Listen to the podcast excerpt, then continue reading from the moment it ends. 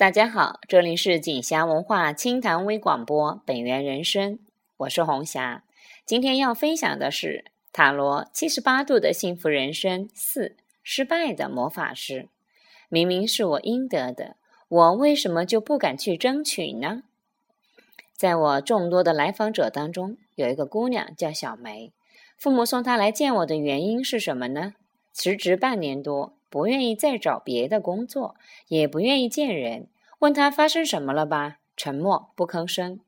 和以前那个脾气好、处事有分寸、特别让得人的小梅呢，判若两人。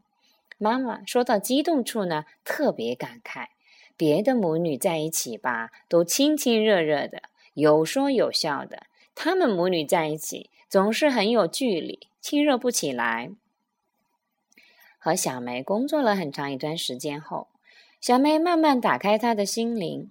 她觉得人活得太累。以前在工作中，自己那么努力的工作，和同事也相处得很好。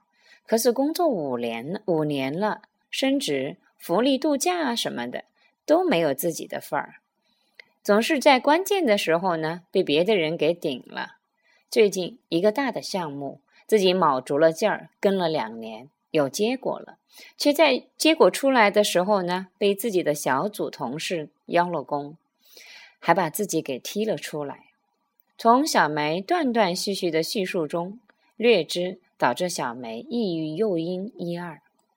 为什么小梅不敢去争取属于她的利益呢？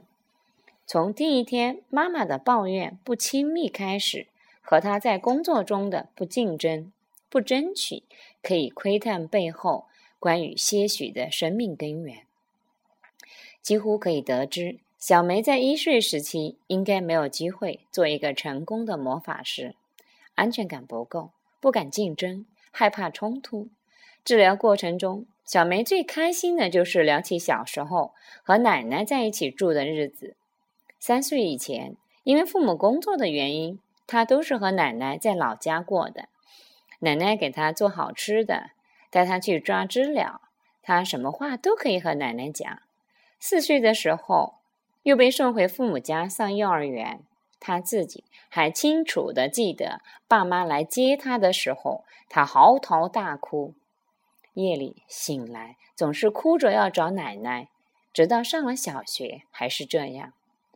每个暑假、寒假，总是迫不及待的回到奶奶的身边。读大学的时候。奶奶去世了，就觉得这世界上唯一一个懂他的、爱他的人去了，从此自己就孤孤单单一个人。也从那时候开始，自己特别害怕和人冲突，害怕哪怕是工作上的正当竞争，也通常会让他夜不能寐。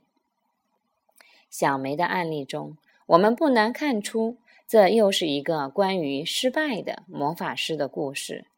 一岁的时候，是我们生命之初，也是我们幸福之本。好了，各位朋友，今天的分享就到这里了。明天我们继续分享塔罗七十八度的幸福人生五。一岁的魔法师，我该如何来爱你？请继续关注锦霞文化本源人生七十八度的幸福人生塔罗。更多资讯，欢迎关注微信订阅号。锦霞心理咨询，明天见。